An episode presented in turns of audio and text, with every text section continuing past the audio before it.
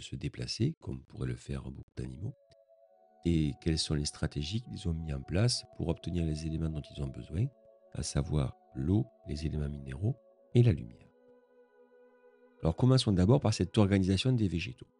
Comme vous le savez, les végétaux vivent à l'interface entre le sol et l'air. Ils sont au contact de l'air par leurs feuilles, et ces feuilles ont une organisation adaptée à cette contrainte qui est récupérer un maximum de dioxyde de carbone pour faire la photosynthèse, tout en perdant le moins possible d'eau, tout en euh, récupérant un maximum de lumière.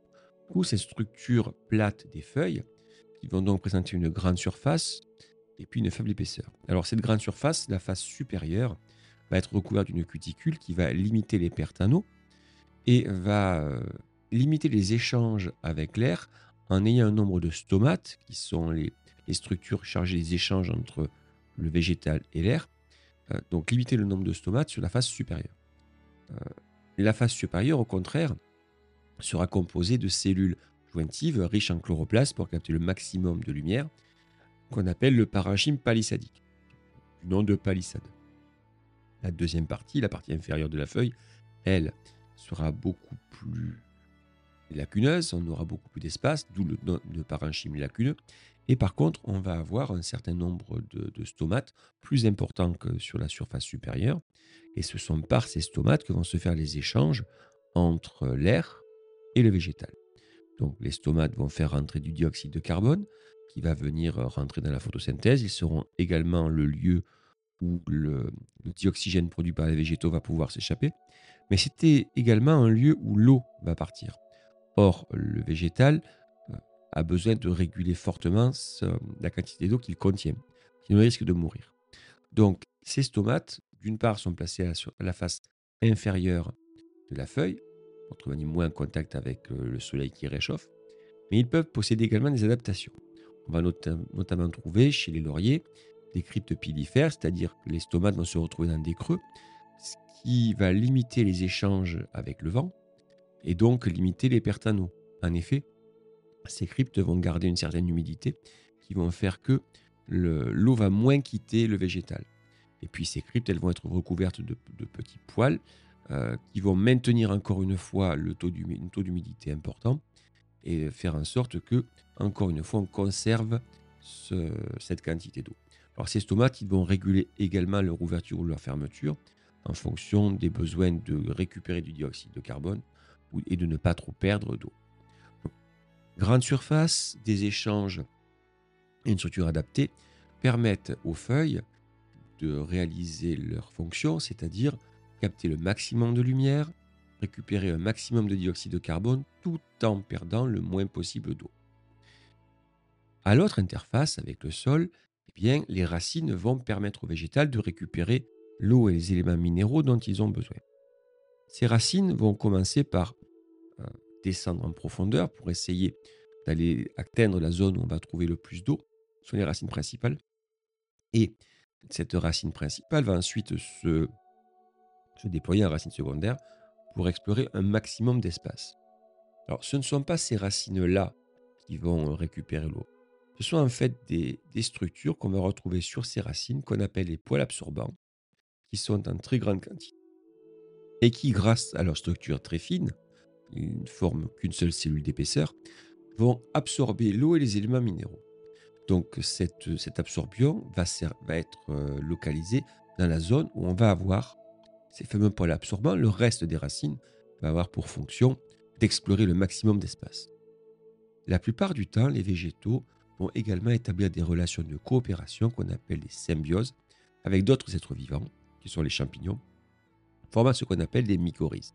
Alors quel est l'intérêt pour le végétal de s'associer avec un champignon? Eh bien le champignon va développer toute une grande quantité de filaments qui vont récupérer également de l'eau et des éléments minéraux.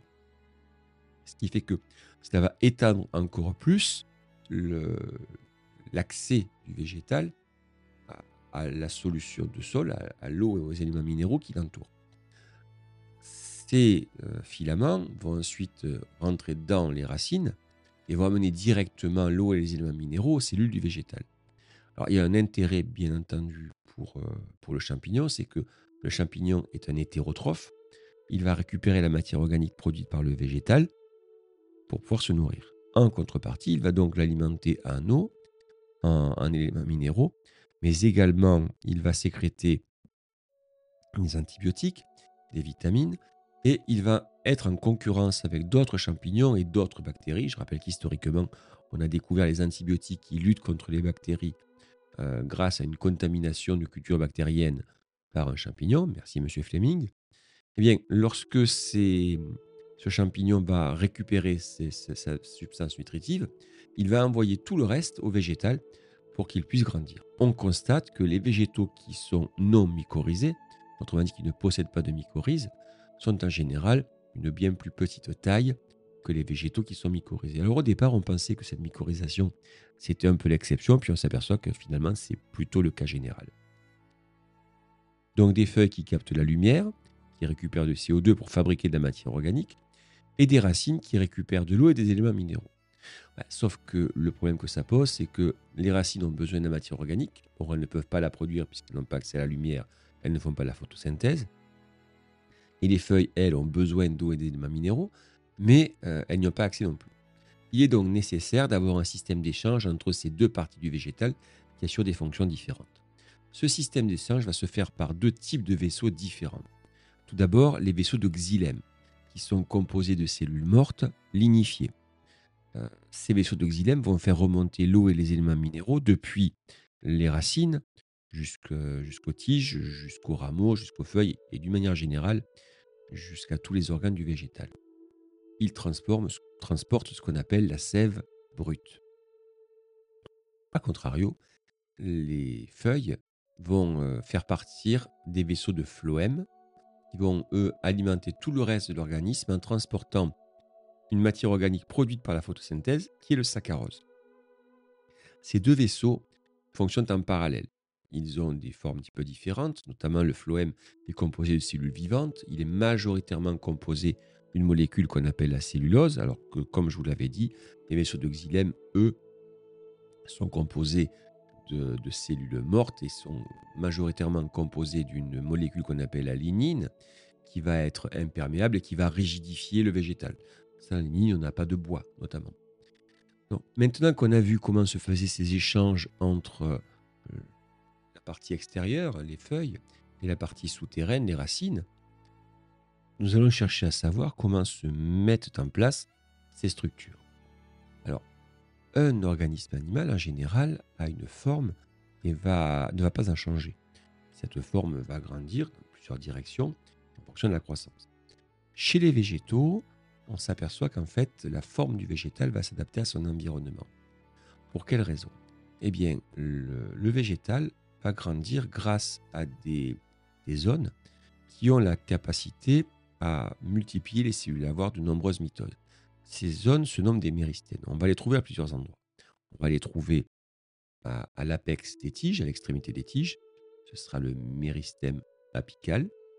Euh, on va les trouver à l'extrémité des racines. Ce sera le méristème apical racinaire. Excusez-moi, pour les tiges, c'est le méristème apical collinaire. On va les trouver également euh, au niveau des bourgeons qui sont à l'aisselle des feuilles, sur les méristèmes axillaires, et puis on a des méristèmes qui permettent la croissance en épaisseur. Autrement dit, la croissance du végétal ne se fait pas partout de la même manière. Au niveau du méristème, on va obtenir un grand nombre de divisions cellulaires. Ces divisions cellulaires vont fabriquer des nouvelles cellules qui vont par la suite euh, construire le végétal. Alors ces cellules, elles sont isodiamétriques. Elles ont à peu près euh, la même largeur et la même longueur. C'est la zone de multiplication. Et puis, une fois qu'elles ont été produites, elles vont s'allonger. On observe que les cellules qui sont euh, soit en dessous, si au niveau de la tige, soit au-dessus, au niveau de la racine, sont beaucoup plus allongées que les cellules méristématiques. C'est ce qu'on appelle la zone d'élongation. Et puis, une fois qu'elles se seront allongées, elles vont acquérir leur spécialisation et on va avoir une différenciation. Donc, ces méristèmes assurent une croissance très ordonnée.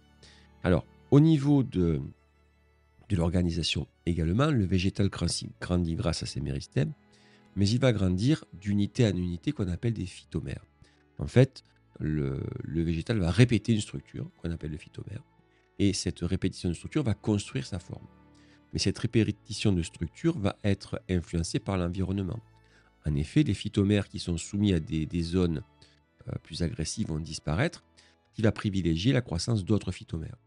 Euh, l'exemple le plus flagrant, ce sont les arbres qu'on trouve au, sommet des collines, qui sont soumises à l'agression du vent.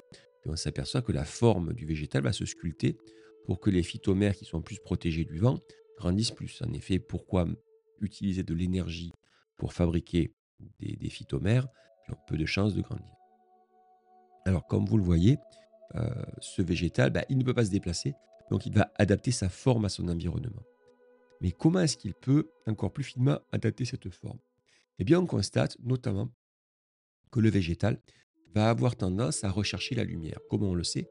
Ben, D'abord parce qu'on sait qu'il a besoin de lumière, et ensuite parce que quelques expériences faites par Darwin au XIXe siècle ont montré que les coléoptiles de blé sont capables de se tourner vers la lumière. Alors ils se tournent, ça ne veut pas dire qu'ils se déplacent, simplement on va s'apercevoir qu'ils doivent avoir une croissance différentielle, mais assez curieusement, ils vont grandir plus du côté où ils n'ont pas accès à la lumière. Alors, comment est-ce possible?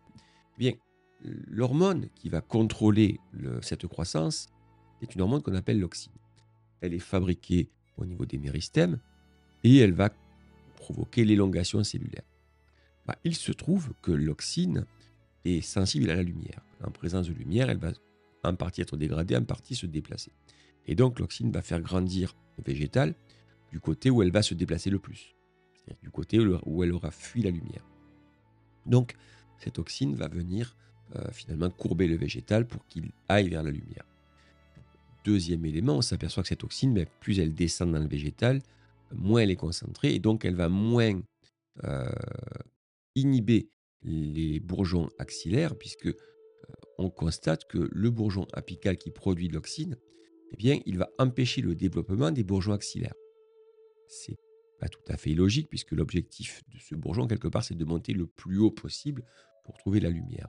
Bien, plus le bourgeon est haut, plus l'oxyne va descendre, moins elle sera concentrée, moins elle va donc inhiber les bourgeons axillaires et donc ils vont commencer à débourrer et à former des tiges qui vont partir de la tige principale, qui permettra d'avoir une structure où on a un bourgeon qui va monter vers la hauteur et puis plus on descend, plus un élargissement des tiges qui vont donc permettre d'augmenter la surface de contact entre les feuilles et le soleil. Donc voilà comment une hormone, l'oxine, contrôle la morphogénèse. Euh, a contrario, au niveau des racines, on s'aperçoit que les racines vont rechercher euh, à descendre le plus profond possible. Pour quelle raison? Parce que l'eau est présente en profondeur. Donc elles vont être dirigées vers, euh, les profondeurs grâce à des petites structures qu'on appelle des amyloplastes qui vont percevoir euh, la gravité et qui vont se déplacer selon celle-ci. En se déplaçant selon celle-ci, elles vont déplacer le flux d'oxine. Et donc ce flux d'oxine, eh bien, il va avoir un, effet opposé à ce qu'il a au niveau des tiges. Autant l'oxine au niveau des tiges favorise l'élongation, autant l'oxine au niveau des racines l'inhibe.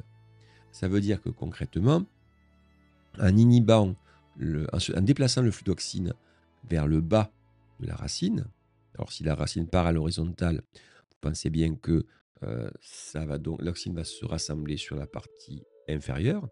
Cela va donc provoquer une, euh, une augmentation de l'élongation des cellules sur la partie supérieure. Et donc, si la partie inférieure grandit peu et la partie supérieure grandit beaucoup, eh bien la racine va plonger vers le bas. Alors, c'est très utile notamment lorsque ces racines rencontrent un obstacle. Elles ne peuvent pas descendre pour, par exemple, traverser une roche. Eh bien, elles vont longer la roche jusqu'au moment où euh, la gravité va attirer les amyloplastes, va déplacer le flux d'oxyne et faire en sorte que ces racines descendent.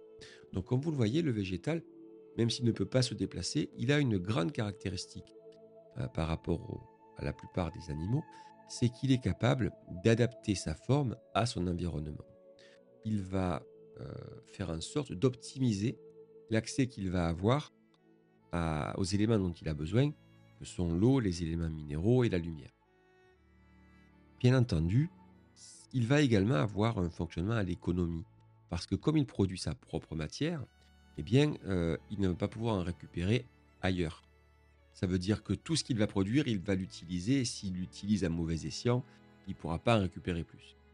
Donc, euh, chaque fonctionnement du végétal est basé sur un équilibre entre la production d'énergie par la photosynthèse, on verra le mécanisme plus tard, et son utilisation.